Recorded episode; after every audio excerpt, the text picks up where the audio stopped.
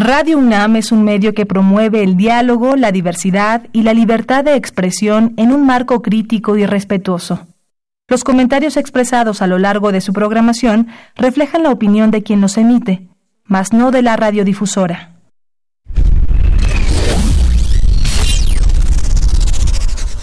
Radio UNAM y la Facultad de Ingeniería presentan Ingeniería en Marcha. Divulgación del conocimiento. Innovaciones tecnológicas. Investigación en ingeniería. Y cultura. Acompáñanos. Esto es Ingeniería en Marcha.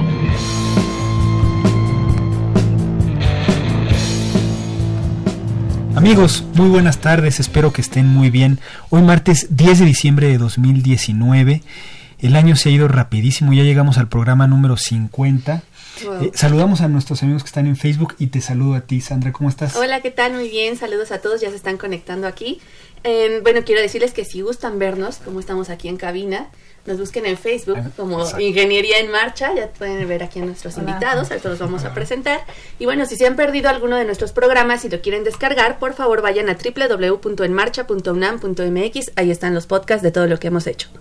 Así es, el programa de hoy va a estar muy bueno, vamos a hablar principalmente de dos cosas. Eh, una de ellas es un proyecto eh, que se llama o que se llamó, bueno, se llama en realidad todavía Microfascinantes, eh, un proyecto de divulgación de ciencia y tecnología eh, que eh, fue corresponsable de la Facultad de Ingeniería, un proyecto conjunto entre facultad e instituto, y también vamos a platicar en la segunda parte del programa de ciberseguridad. Entonces va a estar muy interesante, vamos a tocar eh, pues temas muy relacionados con la compu, porque este proyecto de microfascinantes, una plataforma importante es en la web, ¿no? Está soportado ahí. El programa va a estar muy bueno, no se vayan y acompáñenos. Estás, en Ingeniería, en, marcha. El programa radiofónico de la Facultad de Ingeniería. Si deseas escuchar el podcast del día de hoy y los de programas anteriores o descargar el manual de autoconstrucción, entra a nuestra página www.enmarcha.unam.mx. No le pierdas la pista a Microfascinantes. Atrévete a conocer el increíble mundo de lo micro, de una forma sencilla y didáctica, de la mano de comprometidos miembros de la Universidad Nacional Autónoma de México.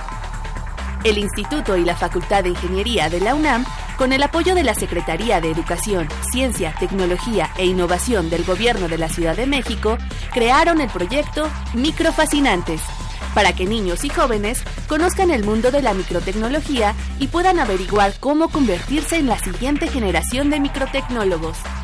Los microfascinantes presentarán sus cuatro talleres, Papelito Habla, Tatuajes Inteligentes, Microplomería y Expedición al Micromundo, en Los Pilares de la Ciudad de México. Microfascinantes, próximamente en Ingeniería en Marcha. Síguelos en Facebook e Instagram.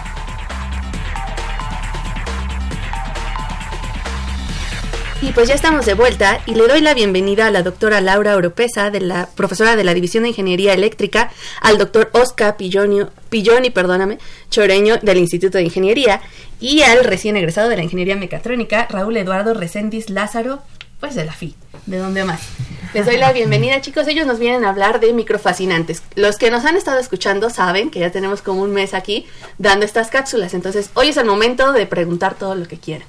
Bienvenidos. Gracias. ¿Cómo están? a ver, cuéntenos. Laura, bienvenidos. Platíquenos un poquito del proyecto, por favor. Claro que sí, este es un proyecto que fue pensado justo como para romper un poco la brecha que hay entre lo que hacemos los investigadores y la comunidad, incluso la misma comunidad de la facultad. Eh, nos hemos encontrado que luego es difícil eh, para la gente en general, incluso para universitarios, entender qué es lo que hacemos con microtecnología suena como a ciencia ficción para muchos, como algo muy lejano sí. o que es muy complicado. Y entonces justamente nosotros quisimos hacer este proyecto para pues acortar un poco esta brecha de comunicación que hay. Eh, y pues qué mejor empezar desde edades tempranas con los niños. Entonces, eh, pues juntamos un equipo muy grande de estudiantes de diferentes carreras.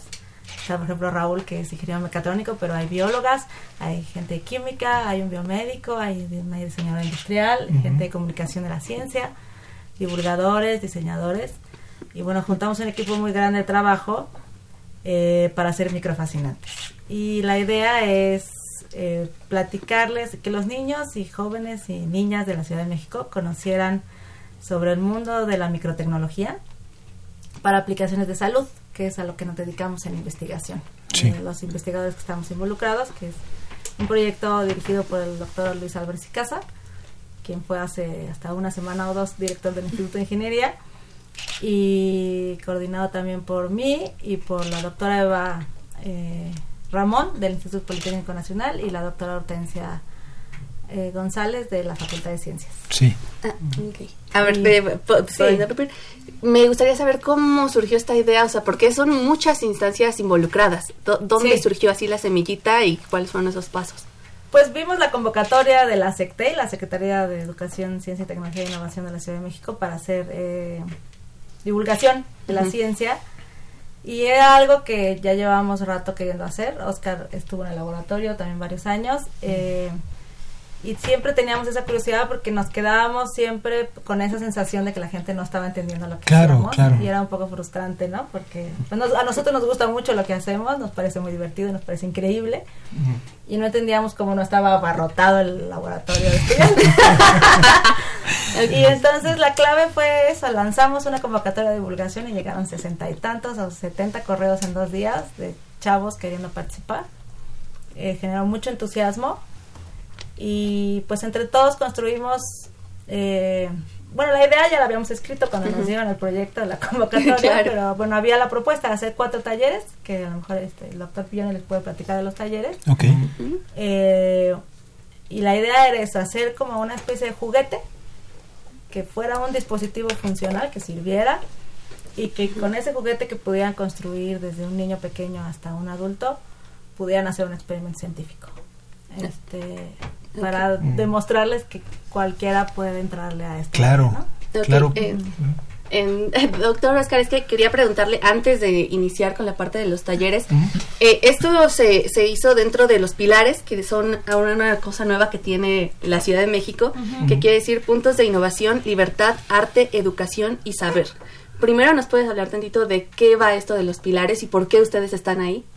Claro, bueno, originalmente el proyecto surge con la idea de justamente acercar estos juguetes a niños entre primaria y secundaria de corta edad, pero la SECTEI vio bien este, que redefiniéramos un poco y en vez de ejecutar en escuelas primarias y secundarias, fuéramos a los pilares, en donde este, estuvimos eh, presentando los talleres a un eh, público un poco más amplio, más general.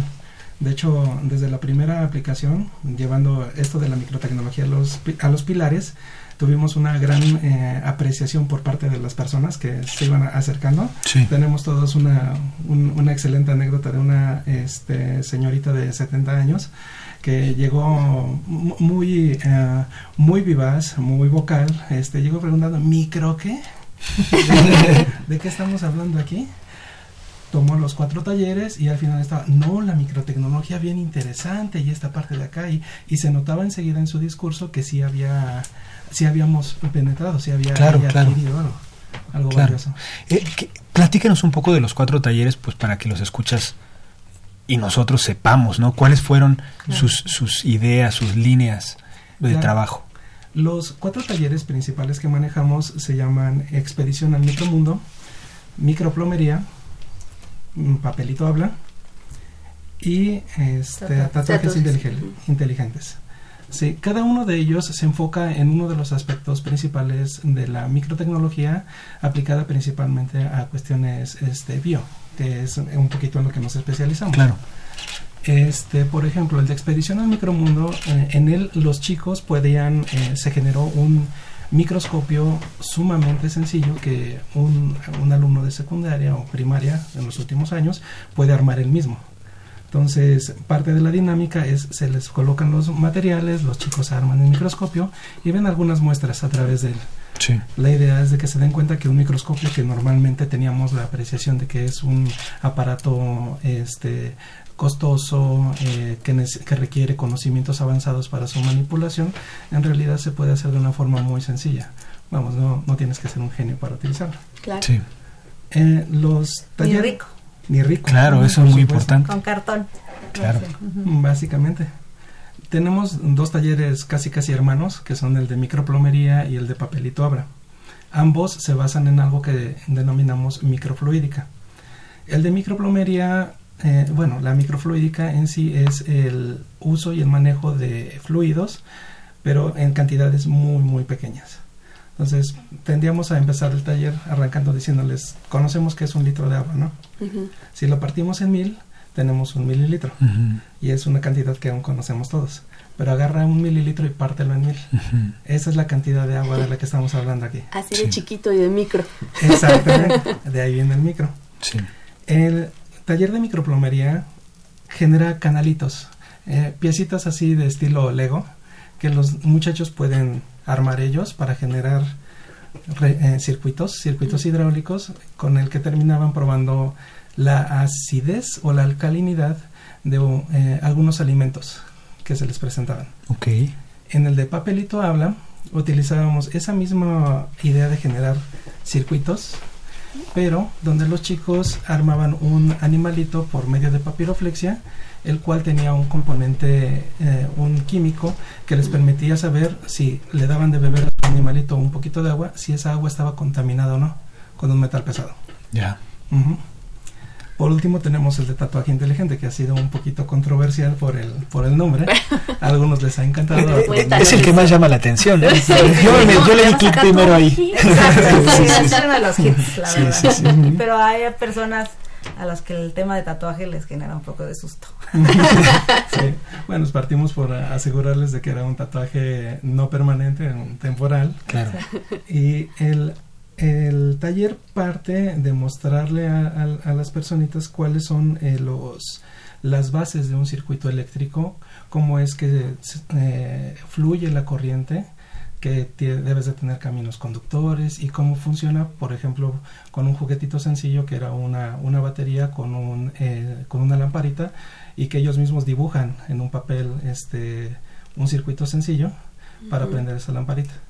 De ahí el taller evoluciona y empieza, empezamos a, desarrollar la parte de qué es un circuito eléctrico, cómo esta, esta cosa tan sencilla que les acabo de comentar se transforma en estos otros circuitos ya este, más complicados, electrónicos más complicados, pero que tienen exactamente la misma base y termina en la partecita del tatuaje. El tatuaje es un circuito eléctrico que te puedes colocar en la piel y que con un acompañante electrónico te puede permitir controlar algo incluso a distancia. Tenemos, tenemos el eh, juguete didáctico de que se ponían el tatuaje los chicos y a través de una especie de reloj podían controlar inalámbricamente la intensidad de una lámpara, qué tanto se prendía y qué tanto mm. se apagaba. Entonces se pasaban el dedito sobre el tatuaje en una dirección y se prendía más, más intensamente. Es así como un dimmer. Ah. Y hacia la otra y se va apagando. Ok, oigan, y entonces este proyecto entiendo que eh, se lanzó como plan piloto del 11 de noviembre al 29. Así es. ¿Cierto? Em, en este lugar pues es donde entran justamente nuestros chicos monitores, Raúl. Me imagino que anduviste ahí eh, con, la gente, con el público, tratando de, de jalarlos. A ver, cuéntanos cómo estuvo eso, dónde te tocó. Bueno, pues como les comentaban, que estuvimos en los pilares. En estos lugares fue donde impartimos los talleres, fuimos todos los becarios y doctores a impartir talleres a todas las personas que se acercaron en algunos eh, nos encontramos con más personas que en, algunos otros, pero en general tuvimos mucha gente. Fue una experiencia increíble estar explicando desde niños, adolescentes, jóvenes, adultos y hasta algunos ancianos de tercera edad qué es lo que estábamos haciendo, qué es lo que estuvimos realizando durante este casi un año sobre el, los talleres de microfascinantes. Y la verdad es increíble cómo les interesa la ciencia. Ah, tal vez algunos piensen que sea muy aburrida o o no sea interesante. para cierto público, ¿no? De nivel adquisitivo. Pero a la vez es interesante y no es difícil. Solo basta con que se tenga una buena explicación y material didáctico con el que aprender. De esta manera es más sencillo impartirles conocimiento a esas personas, a todas las personas. Claro, lo que me interesa de, de esto de pilares pues es llevar justamente crear una conexión con personas que no están como en las mejores zonas, que tienen, que incluso puede haber chicos que hayan terminado, bueno, que no hayan podido concluir su, su, educación. Sí, justo fue un reto diferente al que nos habíamos planteado desde un principio, como explicó el doctor Pilloni habíamos planeado la, estrategia de divulgación para niños eh, y adolescentes escolarizados, además, ¿no? En, escuelas públicas, pero escolarizados. Y además supongo que parejitos, ¿no? O sea, de un salón o de un mismo nivel. Muy ordenadito. Primaria alta, el taller de micromundo, que lo pensamos de, para niños, y los otros talleres para adolescentes. Y de pronto nos dicen, no, vayan a los pilares, donde el público es más extenso. Entonces, pues yo les mandé un correo, les dije, pues vamos a aceptar el reto. A caranear. Y estén atentos con uh, público de otro tipo del que habíamos eh, sido entrenados, porque los divulgadores nos entrenaron para poder explicar. Es lo que te iba a preguntar, ¿cómo fue ese proceso? los investigadores luego nos elevamos mucho y creemos que todo el mundo nos entiende, o incluso los chicos de licenciatura ya salen con un conocimiento técnico y aterrizar los conceptos, así como dijo eh, Raúl, eh, de tal forma que todo el mundo lo pueda entender, no, no estamos entrenados para eso. Claro. Este, pero bueno, fue una sorpresa que funcionaron muy bien. Eh, afortunadamente funcionaron para todo público. Eh, yo recibí el correo de uno de los coordinadores de taller, que es bastante serio y poco entusiasta, y dijo, no hubo problemas, doctora, no se preocupe, estuvo todo bien, todos nos las pasamos bien. Entonces, pues creo que eso ha sido como una de las mejores respuestas.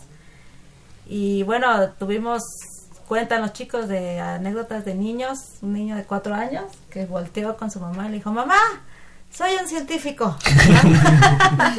o otras niñas que dijeron, sí quiero estudiar ingeniería, ¿no? Desde las chiquitas. Claro. Este, la señora que comentas, creo que a la hora que prendió el leer gritó, ¡wow! ¿no?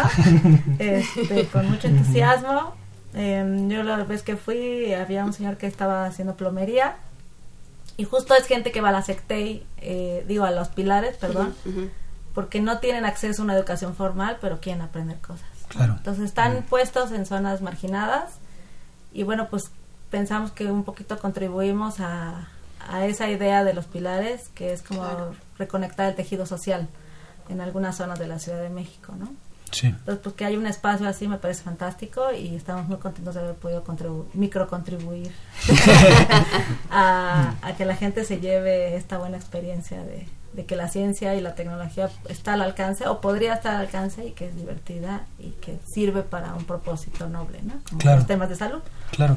El material requerido para que hicieran los dispositivos los niños, los chavos, eh, ¿ustedes se los proporcionaban? Sí. Eh, ¿Cómo calculaban la cantidad de gente que iba a llegar? ¿Cómo fue todo ese proceso? Bueno, originalmente este, teníamos, dimensionamos para que cada uno de los talleres tuviera aproximadamente 16 participantes. Sí. La idea era que las jornadas se llevaran a cabo en algo así como dos horas y en las que se impartían unas tres o cuatro veces los talleres, 16 personitas por taller.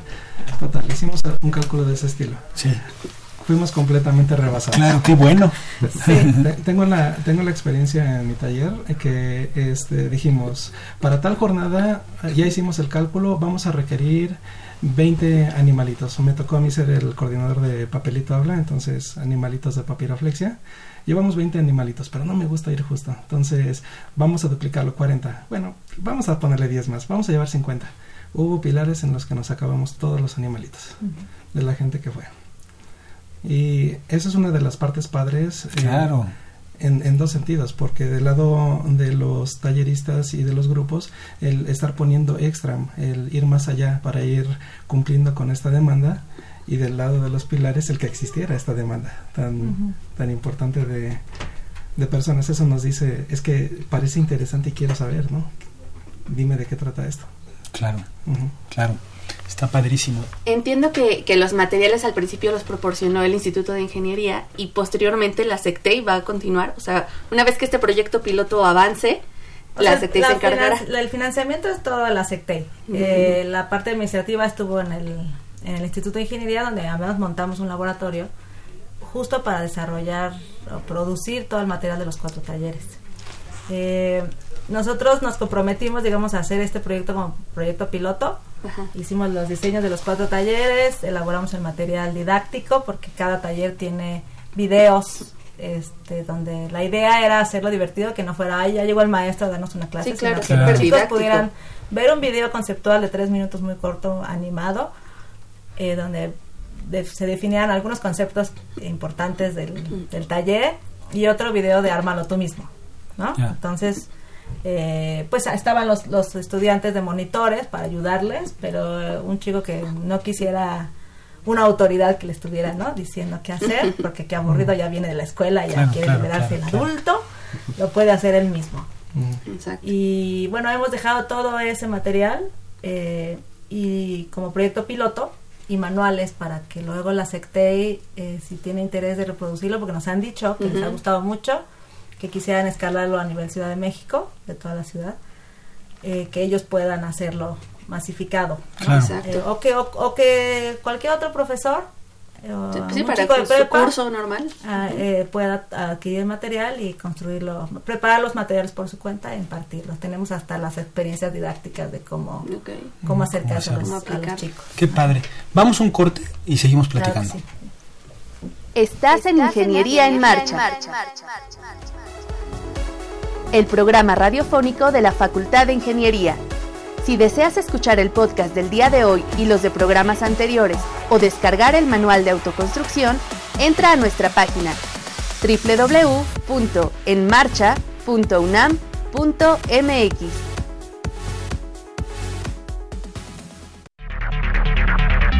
Microfascinantes. La microtecnología nos ofrece una alternativa a la experimentación con animales Existen dispositivos a escala micro que imitan órganos humanos, como un pulmón, el intestino o un hígado, conocidos como órgano en un chip. El sistema incluye cultivos celulares que simulan el ambiente y las funciones clave de los organismos vivos, pero a una escala microscópica. Replicarlos ayuda a estudiar estructuras y entornos mucho más realistas que en una caja de muestras con células ofrece la oportunidad de saber cómo responde el cuerpo humano a varios compuestos como los fármacos, evitando así experimentar con animales para la aprobación de nuevos medicamentos. Sigue a Microfascinantes en Facebook e Instagram para conocer más sobre microtecnología. Estamos de vuelta. Eh, quería preguntarles algo acerca del sitio web. Fíjense que me metí, ¿no? Estuve ahí picándole un rato y todo. Me pareció, para empezar, muy atractivo. Eh, tiene muchos colores, movimiento, ¿no? Animaciones este, que llaman mucho la atención. Pero también muestran, pues, o sea, uno ve que hubo mucho trabajo detrás, pero también está, digamos, todo el equipo, están las fotos de todos los estudiantes que participaron, los divulgadores, los comunicadores. Eh, platíquenos ese proceso de cómo fue su trabajo en equipo para poder llegar a este, este, uno de los productos del proyecto que es la página, porque tiene mucho trabajo de diseño, de pedagogía atrás. Sí, pues te digo que, integramos un equipo muy grande, eh, muchos de ellos profesionales, ¿no? De, diseño y de divulgación. Y justo fue un poco como sin querer porque en realidad no teníamos ninguna experiencia previa. Eh, pero bueno, nos acercamos a los divulgadores y entre el trabajo y las ideas sí tratamos de ser muy incluyentes con las ideas de todos y logramos, creo, eh, crear una identidad que sin querer surgió, al menos desde mi parte, que nos comentaron la SECTE y que a diferencia de muchos otros eh, trabajos de proyecto de divulgación, hemos creado una identidad, hay personajes, este microbito, como un circuito microfluídico, están Lorena y Mario que son personajes que surgieron a partir de lo que describieron cada, cada, cada becario sobre sí mismo. Les ah, se sentían ellos. su biografía, de dónde venían. Son los que aparecen en los videos. Son los que aparecen en los videos. Y pues todas estas biografías de los estudiantes que participaron están este, en la página porque para nosotros era importante que ellos, como los monitores del proyecto, se sintieran identificados con los personajes. Claro. Entonces, bueno, en algunos casos se logró mejor que en otros, pero, la idea es eso, que fueran gente cercana, que no fuera así un científico complicado, un Einstein así súper inteligente, como algo muy alejado. Claro. Porque efectivamente sí hay científicos así, pero la gran mayoría somos personas normales. sentimientos, Con vidas, y, dolor. y vidas, ¿no? Y tenemos historias que también son importantes que la gente se identifique, eh, porque somos como cualquier otra persona. Somos a lo mejor un poquito más nerds, ¿no? Un poquito más ñoños, pero motivados. O sea, ese, ese, ese ñoñismo, ese interés por estudiar, está motivado porque alguien nos acercó, nos identificamos con alguien en algún momento o con algo que creímos que éramos, nos motivó a, hacer, a realizarlo. Entonces nosotros queremos llevar eso a, pues a la comunidad, ¿no? Claro, que es como, ah, No, entonces bueno, está esa página, está todavía medio en construcción, ya tiene muchos de los materiales, pero estamos por subir los videos que se están refinando algunos detalles que tenían los manuales, que es muy importante, que vamos a dejar para que la gente lo pueda reproducir. Este, ya están, como dices, las historias de todos para que nos vayan conociendo. Sí, sí, sí. Eh, no sé si quieran que diga la, la sí, por favor, por favor. Microfascinantes.iingen de Instituto de Ingeniería, punto unam, punto mx. Ok, aquí en la transmisión ya la compartí, la comparto más adelante. Perfecto. Y si no, este, pues lo pueden buscar fácil en Google, ¿no? Que pongan microfascinantes y las tiene que salir. Espero que aparezca. Sí. Instituto de Ingeniería Microfascinantes. Aparece, aparece, la página web y nuestro Facebook. Exacto. E Instagram tenemos. Exacto. Que, que, he estado compartiendo también en la página Facebook oficial de la facultad y en esta las ligas que nos han compartido. Si tienen ahí curiosidad, pueden buscar dentro de las publicaciones mismas de este Facebook de Ingeniería en Marcha. Ahí aparece la liga Microfascinantes, lo que nos han compartido. Y bueno, pues, me gustaría repetir la, la liga, es microfascinantes.ingen, ingen, ingen, Instituto de Ingeniería.unam.mx. Y oye Raúl, te quería preguntar. ¿Tú sí te sientes identificado, como decía Laura, con esa descripción de, de los monitores? Pues sí, la verdad sí. A mí me interesó mucho la parte de ingeniería desde el inicio, desde muy pequeño, al ver aparatos tecnológicos como robots. Y yo quería hacer eso algún día. Por ejemplo, en esta parte del proyecto de microfascinantes, eh, para mí fue como un trabajo, un primer trabajo. Yo estuve como becario. Y fue fascinante como desde, ese, desde este pequeño trabajo me empecé a introducir en la parte de diseño, investigación, que es lo que me llama la atención a mí por eso, por la ingeniería. Es lo que me gustaría hacer a futuro, estar desarrollando algo para en beneficio de nuestro planeta.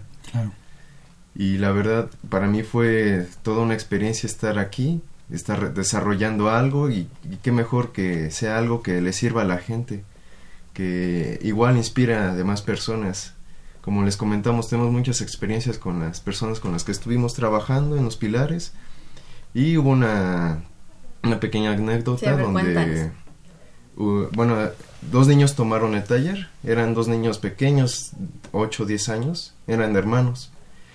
Y estaban tocando las cosas y la verdad nos dijeron a nosotros que tuviéramos cuidado con eso para que todo saliera bien. Y pues yo les dejé estar moviendo algunas cosas en lo que llevaba más gente pero yo les comenté, empecé a, platicar con ellos y me comentaron que querían ser ingenieros.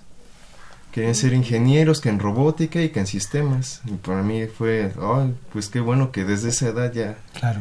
Tengas la noción de qué es lo que quieres hacer. Te viste ahí reflejado en los niñitos. Sí.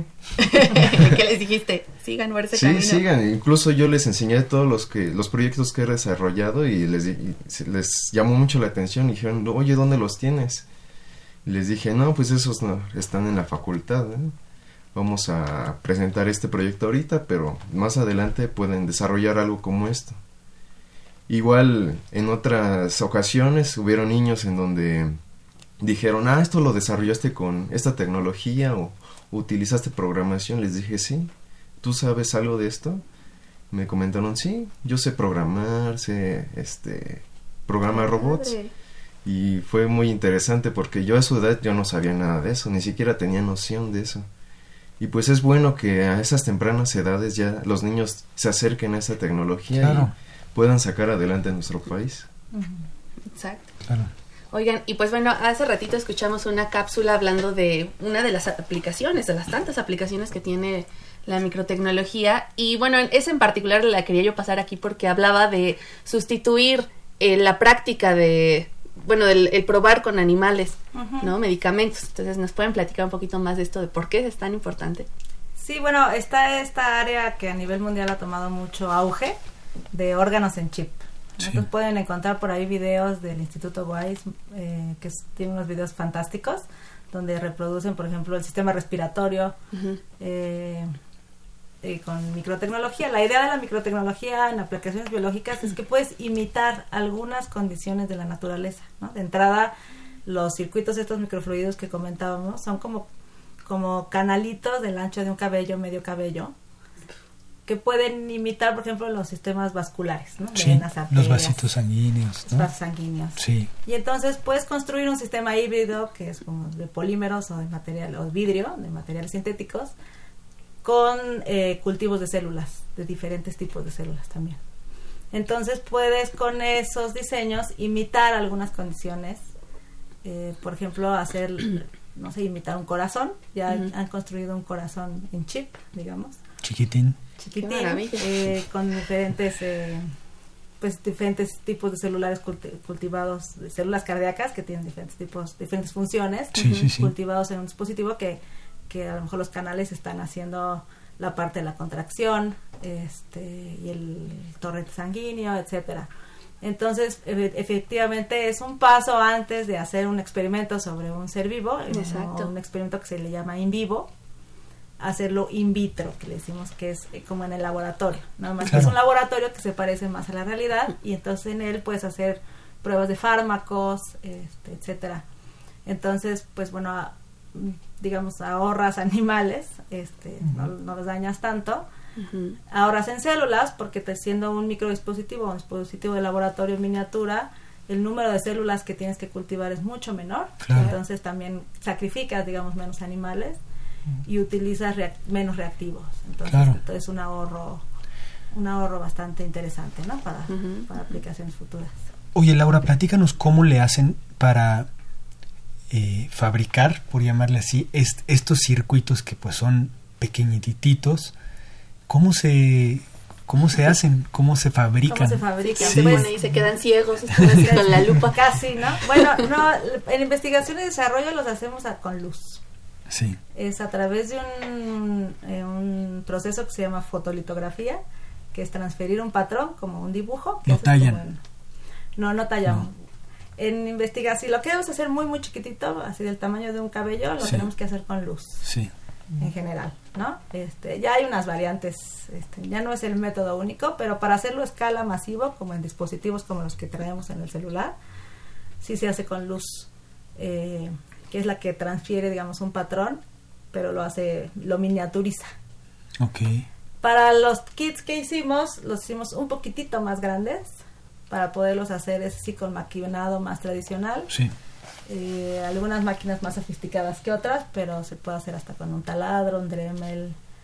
Em, ya esas máquinas también han llegado a unos niveles de sofisticación bastante elevados que nos permiten miniaturizar, no a lo mejor a los niveles que necesitamos para hacer un corazón en chip, pero sí para hacer los juegos que estamos haciendo y también para hacer desarrollo tecnológico sirve. Pero básicamente se hace con luz, como, mm. como un sistema reductor de, de, una imagen, la vamos reduciendo cada vez más hasta que llega al tamaño que queremos, que puede ser desde unas cuantas micras hasta 100, 200 micrómetros, que serían como dos, tres cabellos sí. de ancho un símil que a mí me gusta hacer de esa, de esa parte es, podemos imaginar un lienzo donde tú tienes tu pincel y le estás depositando colores y así lo vas armando. Sí. Y así como tu pincel, nosotros tenemos una maquinita donde nuestros colores son la luz y la luz va generando los patrones a, esas, a esos tamaños tan pequeños.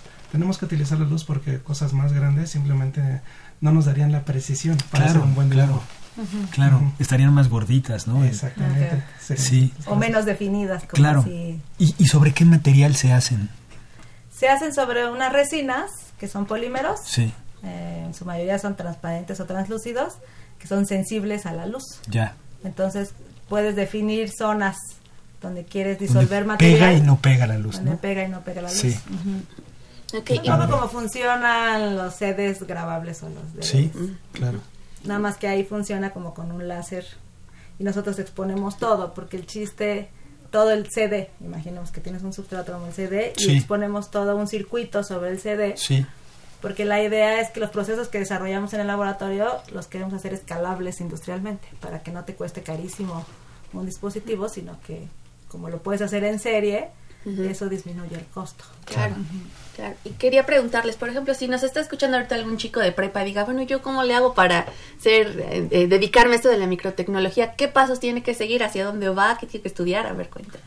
Pues básicamente tendría que venirse a la facultad. Y- y conmigo. Comercial, comercial, que no se Buscar note en comercial. particular a la doctora Oropesa o al doctor Oscar Pilloni. No, cada vez hay- nosotros sí somos pioneros en el área en México. Ya sé que suena medio sangrón que lo diga, pero... No, pero un orgullosamente así. UNAM. Eh, en, la, en la parte bio. Pero se ha expandido, ya hay muchos centros que lo hacen, está Facultad de Ciencias, está el Politécnico, en Ciudad Juárez, en Guadalajara, casi en varios lados tienen, en Monterrey, sí está en Monterrey, tienen varios centros de desarrollo de microtecnología, el INAOE también fue de los primeros. Este, dentro de la facultad no somos los únicos tampoco, hay otras áreas, de- no biológicas, pero de, de otros colegas que hacen otro tipo de microtecnología. Pero sí creo que este pues se pueden acercar con el doctor Pilloni y conmigo, podemos dar nuestros correos electrónicos. eh. Ojalá, pues sí, la idea es que se- como es multidisciplinario, podrían hacer, ser microtecnólogos desde carreras como mecatrónica, como Raúl, electrónica, eh, computación. Biología, Bio- eh, química. Ciencia. Física. Es maravilloso. Tenemos eso. un biomédico que nunca pensó que iba a terminar siendo ingeniero. Se volvió ingeniero en dos meses. Se ¿no? volvió ingeniero industrial. Josué, es una diseñadora industrial. Sí. Este, entonces, es un área multidisciplinaria y desde cualquier cualquier una de estas disciplinas se puede se puede Abordar, claro. Y empezando desde la preparatoria, justo puede, puedes ir agarrando lo que más te guste, lo que más te agrade, porque los biomemes necesitan de todo, incluso las la parte social para ir... eh, llevar a la gente. exactamente. Ujú. Claro. Sí, conocer dónde lo puedes aplicar, ¿no? Donde Por hay un problema. Oigan, ¿les parece que de una vez nos den sus correos antes de que se nos olvide, no? Porque Exacto. de repente va a Se pasar el el tiempo, se va a acabar y se nos va a olvidar. El mío es loropesa arroba unam.mx. El mío es O, Oh. Pi- Pilloni, P-I-L-L-O-N-I, Ujú. C, arroba iingem Ok, punto unam punto mx. perfecto. Perfecto. Yo estoy en el departamento de electrónica en Facultad de Ingeniería, el doctor Pillón está en el Instituto de Ingeniería, que estamos ahí en edificios muy cercanos. Vecinos completamente. Mm, eh, laboratorios de el de él es laboratorio de Biomems, al mío le voy a cambiar el nombre a BioUnamems. este, pero estamos también, pues nos pueden escribir a partir de la página Microfascinantes, vamos a estar pendientes, que ahorita es donde tenemos más visibilidad. Claro. Eh, y eventualmente también vamos a tener nuestra propia página de internet para que puedan. eh, no la tengo muy actualizada, pero es- estamos en eso. Yo creo que en enero, febrero ya va a estar bien la página. Vio una MEMS. eh, y estamos ahí en la universidad día. Ok, perfecto. Les comparto a, a nuestros este, radioescuchas y a los que nos ven por Facebook. Al ratito les pongo bien los, los datos para los que no lo pudieron escuchar. Y justo quería preguntarte eso, Laura. ¿Qué sigue con, por ejemplo, la página que llevan de Facebook? ¿Hacia dónde va esto? Esa es una buena pregunta. este, community. Todavía no sabemos qué vamos a hacer porque ya se nos acabó el presupuesto. Y los community managers también comen. Ah, exacto. Entonces, Tenemos la mala costumbre de comer. Ten- Tienen la mala costumbre de comer, sí, es una barbaridad. Pero bueno, estamos en eso.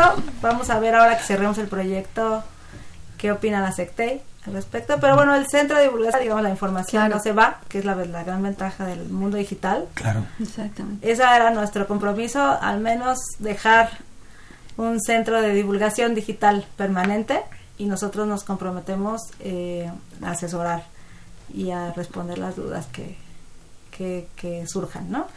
Si a alguien le interesa, pueden visitar los laboratorios, pueden comunicarse sí, con ustedes. sí, sí. Yo, yo ya, yo ya fui al tuyo, por lo menos, ya lo conozco, está padrísimo.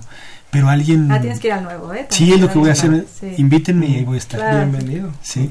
¿Qué deben de hacer? ¿Les escriben un correo y ya se ponen de acuerdo? Es Sí. correcto. De hecho, ya hemos tenido algunos acercamientos de la comunidad donde quieren quieren que vayamos, o sea, básicamente quieren que vayamos, pero ya estamos fuera, un poquito fuera del proyecto. Entonces, lo que hacemos es invitarlos a checar los materiales que tenemos, los que ya tenemos y los que vamos a tener en la página y estamos completamente abiertos a hacer la hacer un poquito de capacitación, un tour. Sí, que nos manden un correo. A veces nos pueden insistir varias veces porque son yo al menos yo soy un poco despistada, pero mándenme varios. Sí, sí, contesto. Ya como spam, ya te daré. Exacto. y las llevamos al laboratorio con mucho gusto. incluso la prepa, sí hemos recibido visitas, hemos tenido becarios de prepa. Sí. Listísimos, ¿eh? ¿Te acuerdas de...? No, que, además es ideal, yo creo que es ideal porque definen carrera, entonces... Sí, sí, sí. ¿No? Yo creo que es uno de los mejores este, materias primas sobre todo en el semestre, si les interesa en enero, tenemos más tiempo, ¿no? En lo que empieza... la gente piensa que estamos de vacaciones, pero los investigadores es cuando más chamba tenemos, porque no tenemos clases. Se aprovecha, ¿no? Pero tenemos, estamos más tiempo ahí, en el laboratorio, entonces pueden venir a visitarnos. Ok. Pues bueno, ya casi se nos acaba el tiempo. No sé si quieren concluir con alguna palabra, despedirse, mandar saludos. No, pues gracias por el interés, gracias por la invitación. Eh, estamos ahí, visítenos en las redes sociales todavía, en nuestra página. Y pues acérquense a la ciencia, a la tecnología, que no les dé miedo, aunque sea por curiosidad. Está al alcance de todos y ojalá pues podamos eh, motivarlos para que presten su atención un poco también ahí, porque creo que el país necesita más científicos, más tecnólogos, claro. Eh, así más como Raúl, más chicos entusiastas como él, que además es muy buen estudiante. Y bueno, pues aquí estamos para lo que lo que necesiten. Muchas gracias. Pues, muchas gracias, Oscar, Laura. Gracias a la SECTE. gracias. Gracias. y estamos de vuelta. Estás, en Ingeniería, en, marcha. El programa radiofónico de la Facultad de Ingeniería. Si deseas escuchar el podcast del día de hoy y los de programas anteriores o descargar el manual de autoconstrucción, entra a nuestra página www.enmarcha.com www.unam.mx.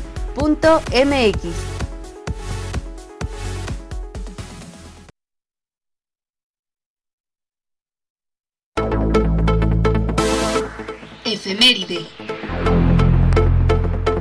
El 10 de diciembre de 1990, Octavio Paz Lozano fue ganador del Premio Nobel de Literatura, en reconocimiento a su escritura apasionada y de amplios horizontes, caracterizada por la inteligencia sensorial y la integridad humanística. Fue ensayista y diplomático mexicano, además de ser considerado uno de los más grandes escritores del siglo XX y poeta hispanoparlante.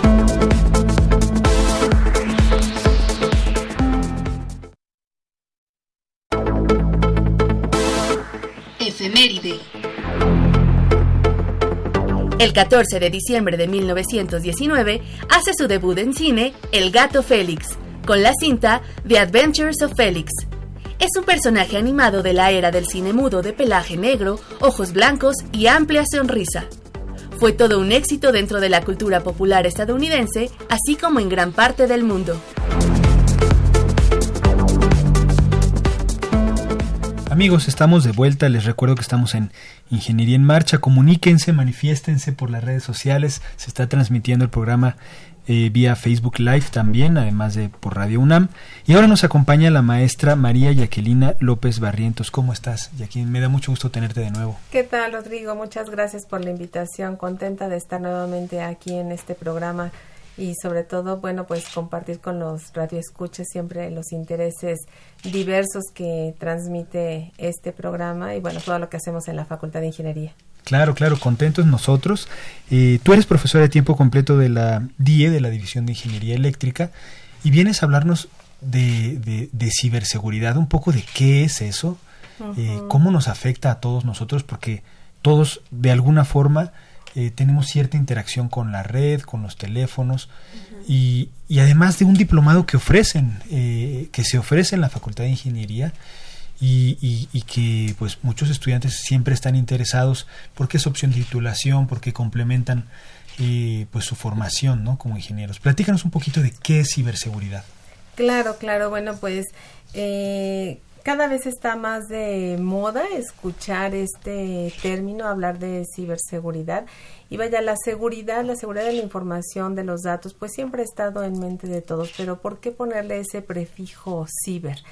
Cuando hablamos del ciberespacio, pues precisamente nos estamos refiriendo a todas las aplicaciones y los sistemas que están interconectados y que a través de las redes de datos compartimos información, aplicaciones, conocimiento, eh, juegos, diversión, transacciones, en fin, prácticamente tenemos una vida en paralelo a través de las redes y todas estas eh, características que tiene que ver con dispositivos, con medios de transmisión, con los dispositivos a través de los cuales nos conectamos, de las aplicaciones, los recursos y los datos. Todo este bagaje es lo que conforma el ciberespacio y precisamente pues las personas, los seres humanos, pues cada vez vivimos más en el ciberespacio.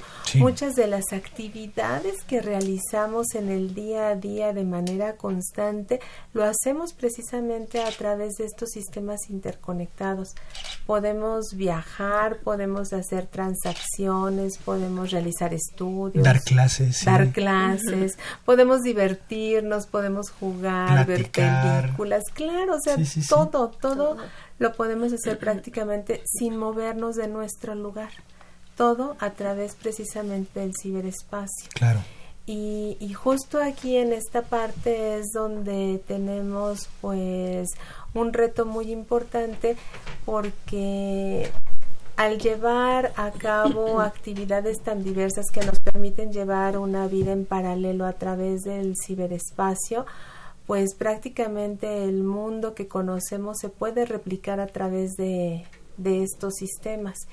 Y eso significa que también la inseguridad que vivimos en el día a día, en nuestra vida cotidiana, también se traslada al ciberespacio. Claro. Y, y entonces, bueno, pues eh, sabemos que hay ciberdelincuentes, que hay ciberataques, que hay ciberterrorismo y por supuesto que necesitamos ciberseguridad. Eso es eh, algo de lo que cada vez se requiere más en nuestro día a día. En la actualidad, pues eh, México no es la, la excepción. Podríamos decir que en la primera mitad de este año que está por concluir, pues México ha demostrado que no es inmune a los ataques cibernéticos. Eh, hay diversos tipos de conjuntos de herramientas y de técnicas dirigidas a activos corporativos, a infraestructuras que están en la nube. Cada vez más utilizamos servicios en nube, eh, dispositivos móviles. Eh, la gran mayoría de las personas tenemos teléfonos inteligentes que tal vez la última de las intenciones sea utilizarlo como teléfono. Claro. claro. lo utilizamos para conectarnos, a, todo. Ajá. Y, a lo mejor en una de esas dices, ay, también sirve como teléfono. Sí, claro. Sí, ahora a, veces es más prioritario tener datos que tener llamadas. Llamadas ilimitada. Estados Unidos y Canadá, yo nunca hablo. Claro, y, y entonces pues resulta que tenemos serios problemas. Los principales ciberataques, creo que todos hemos escuchado del ransomware, eh, estemos o no en el área del cómputo, que sea o no nuestra área de desarrollo, de investigación como usuarios, eh, todos necesitamos de ciberseguridad. Y cuando de repente somos víctimas de algún ataque, de algún un hackeo, exactamente de la delincuencia, pues quisiéramos estar protegidos. Y eso nos lleva a que quienes nos dedicamos a los temas de las TI, los que estamos dedicados a las telecomunicaciones, al cómputo, en fin, al desarrollo de aplicaciones, pues necesitamos también estar preparados en términos de ciberseguridad. Y ese es el objetivo del diplomado que eh, impartimos en la Facultad de Ingeniería. Es un diplomado de seis eh, meses, eh, 240 horas de trabajo que lo tenemos repartido en seis campos, seis áreas del conocimiento. Una de ellas, si me permiten, eh, claro, estas seis áreas son una eh, con la que siempre comenzamos, es el área humana, que se vuelve muy importante porque los principales afectados somos los humanos. Claro. y quienes cometen los delitos haciendo uso de las tecnologías de la información son humanos. Claro. Entonces, el conocer la naturaleza humana y la relación que tiene con la ciberseguridad y poder identificar en un momento dado qué tan propensos somos a que justo quien está sentado a nuestro, lado a nuestro lado esté llevando alguna actividad ilícita, pues se vuelve muy importante que, que, afinemos ahí precisamente nuestro sentido común y, y que veamos cómo somos las personas, ¿no? que logramos identificarnos. Esa es la primera área con la que comenzamos. Las siguientes tenemos un área estratégica donde hablamos precisamente de estrategias integrales, de infraestructuras críticas y de la secrecía de algo que eh, para nosotros en la carrera de computación una asignatura clave es criptografía. Sí. Entonces, eh, la criptografía pues son esos algoritmos que nos permiten desarrollar herramientas y aplicaciones orientadas precisamente a la seguridad de la información, pero que sabemos hoy día que también eh, los atacantes, los hackers, eh, protegen su información y sus redes de comunicación haciendo uso de aplicaciones criptográficas. Entonces, con mayor razón necesitamos saber cómo operan y cómo las podemos utilizar, pero a nuestro favor, ¿no? Eh, otro de los campos es acción y reacción, que es el que nos lleva el mayor número de horas porque ya hablamos de herramientas físicas, lógicas, cómo las aplicamos, hablamos de una investigación profunda en malware. El malware se vuelve eh, muy importante eh, hoy en día porque estamos ahí hablando de todos los tipos de virus, gusanos, eh, bots, ataques de phishing, ransomware precisamente, el spyware, los troyanos, en fin, una serie de eh, software malicioso que necesitamos conocerlo, investigarlo para poder en un momento dado identificarlo, detenerlo y erradicarlo, que ese sería lo ideal, ¿no? Eh, tenemos una parte de manejo de incidentes y por supuesto este tema que les comentaba, si todo el mundo ahora está en la nube, pues necesitamos trabajar con seguridad en la nube. Claro. Entonces, este es el, tercer campo. El cuarto habla de eh, ciberseguridad en el mundo industrial y principalmente estamos hablando de los sistemas en escada, que son sistemas de control industrial. Son sistemas que precisamente son un conjunto de hardware, de software que estamos eh, trabajando para llevar a cabo control de procesos industriales y a grandes volúmenes. Entonces estamos hablando de de sistemas de comunicación, sistemas de transporte, sistemas de voz, energía eléctrica, en fin, estos sistemas que se utilizan ya sea para una compañía en particular, para una región en particular, para un país, para un continente o para todo el mundo. Entonces, eh, el que se cuente con estos sistemas en escala, pues obviamente que le permiten al mundo automática de hacer actualizaciones de manera inmediata pero que precisamente por esa gran cantidad de información, de volúmenes y de procesos, pues se vuelven en un atractivo para los atacantes, ¿no? Claro. Porque atacan a uno y atacan a, una región, a un país, a, todo un sector. Entonces tenemos ahí un, un, módulo, un área específica para hablar de ciberseguridad en el mundo industrial y eh, las últimas dos áreas se refieren al ámbito legal y financiero y al liderazgo en la ciberseguridad. En el ámbito legal y financiero se vuelve muy importante que nosotros conozcamos cuáles son los aspectos legales del ciberespacio.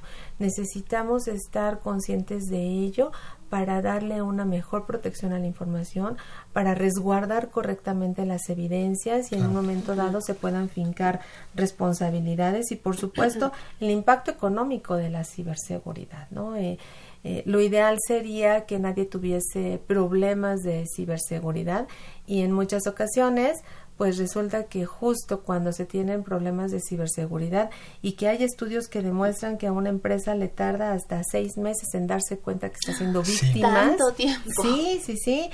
Eh, pues para cuando se dan cuenta, pues ya pues tienen pérdidas cuantiosas. Claro. Entonces necesitamos trabajar en ello y para esto, bueno, pues el último eh, de nuestros campos del conocimiento habla de la ciberseguridad como inversión estratégica y por supuesto de las funciones y habilidades de un CISO de la ciberseguridad y que precisamente es el oficial de seguridad de la información.